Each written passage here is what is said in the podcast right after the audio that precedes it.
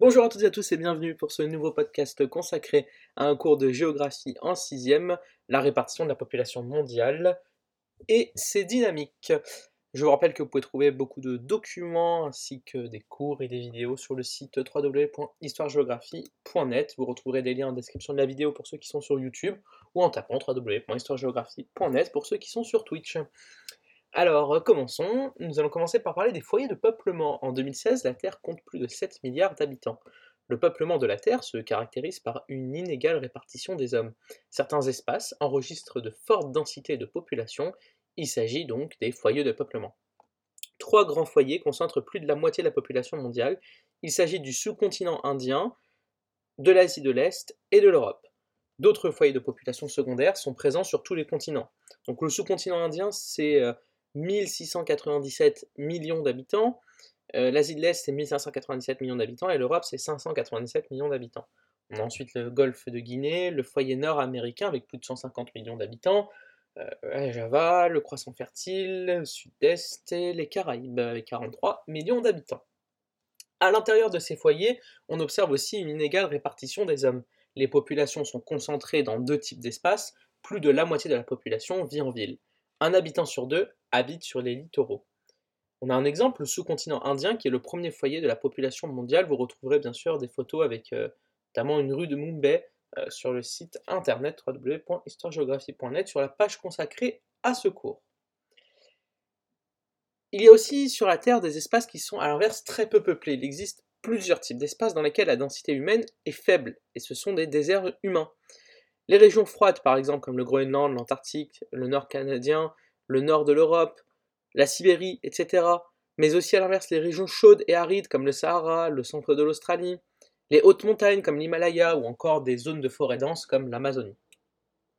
Il y a différents facteurs qui peuvent expliquer euh, l'inégale répartition avec euh, notamment des contraintes naturelles. Les contraintes naturelles sont des éléments naturels comme le climat, extrêmes ou des reliefs élevés qui sont des obstacles à l'installation des hommes. Les hommes sont majoritairement installés dans les plaines, notamment sur les littoraux et le long des grands cours d'eau. Ces espaces offrent de nombreux avantages aux hommes, notamment la possibilité de pratiquer l'agriculture, mais aussi des communications facilitées.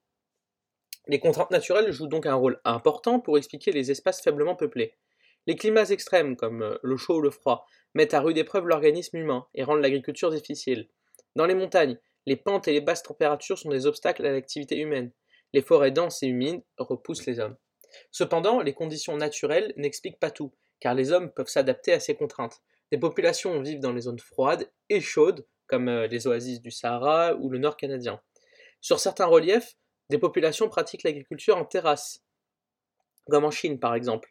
Certaines forêts humides et chaudes ont totalement été défrichées, par exemple à Java. La ville de Nuuk au Groenland est la capitale du pays. Elle compte 16 000 habitants. Les hommes ont su s'adapter au froid extrême de cette région. Mais il y a aussi le poids de l'histoire, ce sont surtout les évolutions historiques qui expliquent l'inégale répartition des hommes. Les trois plus grands foyers de peuplement sont des foyers de peuplement anciens dans lesquels les hommes ont développé des techniques agricoles permettant de nourrir des populations nombreuses, comme la riziculture en Asie du Sud et de l'Est. Ces foyers de peuplement se sont renforcés à travers l'histoire, notamment grâce aux activités économiques, comme le commerce, l'industrie, etc. Et toutes ces activités économiques ont permis à la population d'augmenter. Les phénomènes de migration expliquent aussi la présence des foyers de peuplement en Amérique. Les concentrations de population en Amérique s'expliquent par les migrations, comme les migrants suédois par exemple en partance pour les États-Unis en 1905. Voyons maintenant les dynamiques de la population mondiale, avec d'abord une croissance, urbanisation et littoralisation. La population mondiale augmente et on considère que la planète comptera 10 milliards d'hommes en 2050. Les différentes régions du monde connaissent des évolutions démographiques contrastées. L'Afrique connaît une forte croissance démographique. L'Asie du Sud, l'Amérique latine ou encore l'Afrique du Nord connaissent une croissance modérée. La Chine, l'Europe, l'Amérique du Nord connaissent une faible croissance. Enfin, certains pays en Europe de l'Est ou le Japon connaissent une croissance négative de leur population. Actuellement, les hommes se concentrent de plus en plus dans les villes, c'est l'urbanisation, notamment dans les métropoles, c'est la métropolisation, ainsi que sur les littoraux, c'est la littoralisation. Il y a dans tout cela les enjeux de développement durable qu'il faut prendre en compte, en compte. La croissance de la population inégale selon les pays pose de nombreux défis à l'humanité. En effet, cette croissance provoque une augmentation des besoins, dont la satisfaction entraîne une dégradation de l'environnement, comme le réchauffement climatique, les, populations, les pollutions diverses, etc.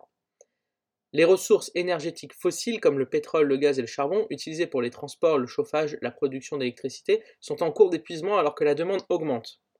La production alimentaire doit aussi augmenter, alors que déjà plus de 800 millions de personnes souffrent de la faim.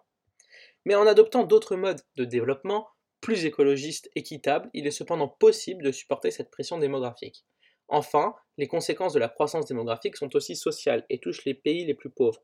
En effet, ces pays sont ceux qui connaissent la plus forte croissance démographique alors qu'ils ne sont déjà pas en mesure de satisfaire les besoins actuels de leur population. Une autre difficulté est le vieillissement de la population. Ce phénomène touche surtout les pays développés et s'explique par une baisse de la natalité conjuguée à une augmentation de l'espérance de vie. Pour conclure, la Terre est peuplée de 7 milliards d'habitants, la population est inégalement répartie, on observe des zones fortement peuplées, les foyers de peuplement ou foyers de population, et des zones faiblement peuplées, dont les déserts humains. Les contraintes naturelles, relief, climat extrême, etc. sont des facteurs qui permettent d'expliquer en partie la répartition de la population, mais elles n'expliquent pas tout car les hommes sont capables de s'adapter à leur environnement.